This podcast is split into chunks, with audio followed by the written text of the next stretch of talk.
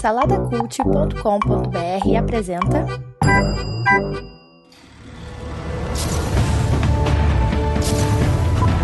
Sejam bem-vindos ao pós-créditos do Salada Cult. Fala galera, tô de volta para falar agora do pós-créditos. Eu sou o Burita e quero falar um pouquinho de Aladdin, a nova live action lançada pela Disney.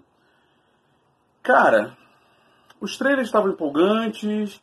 O Will Smith, ele me incomoda em alguns momentos, porque ele é muito Will Smith.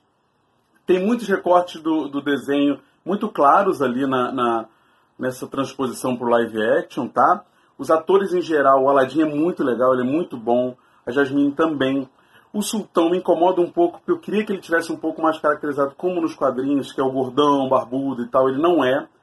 Eu tenho a impressão de que eu conheço aquele ator ali, eu não sei dizer exatamente. Me parece que é aquele cara do MIB 3, lembra do, do, do passado? Que ele vê todas as realidades.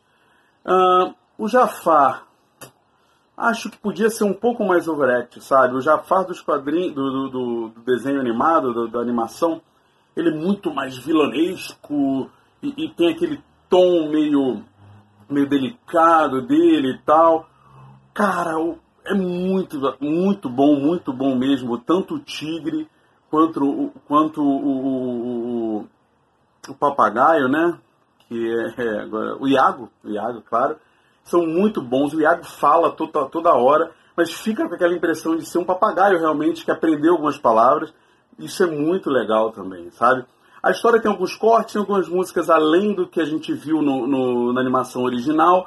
Tem as músicas clássicas, eu assisti dublado o que é interessante porque a voz do gênio é a voz de dublagem da animação. É, sim, o Smith fica sem cor azul em alguns momentos, mas faz sentido para a história, né? Para ninguém ver que ele é um gênio, porque isso não é claro nos quadrinhos, é, no, no, nos quadrinhos. Na animação isso era muito mais evidente, tá? É, e tem umas inserções muito legais, assim, que tem os desenhinhos que são originais, etc. A história em si está muito legal. Porém, eu acho que é um pouco longo. Tem algumas músicas que são exageradinhas, não precisava ter. Eles pegam bastante na coisa da voz, né, para Jasmine, porque ela é uma mulher, não pode falar. Isso é legal, mas a música dela é chata, no meio do momento lá que ela tem que se impor e tal, ela se impõe, mas tem a música antes, isso não é interessante. No começo as músicas não são tão fluídas como no desenho, sabe? Aquela coisa do cara falou um, uma coisa e puxa a música, que não, parece que o cara fala, para e aí vem a música. Mas vale a pena muito assistir, né? Essas novas séries de live action da Disney estão sendo muito boas. Eu dou quatro cisas pro filme. É um filme divertido, um filme para criança, um filme para adulto. Não tem essa limitação. Recomendo muito que você vá.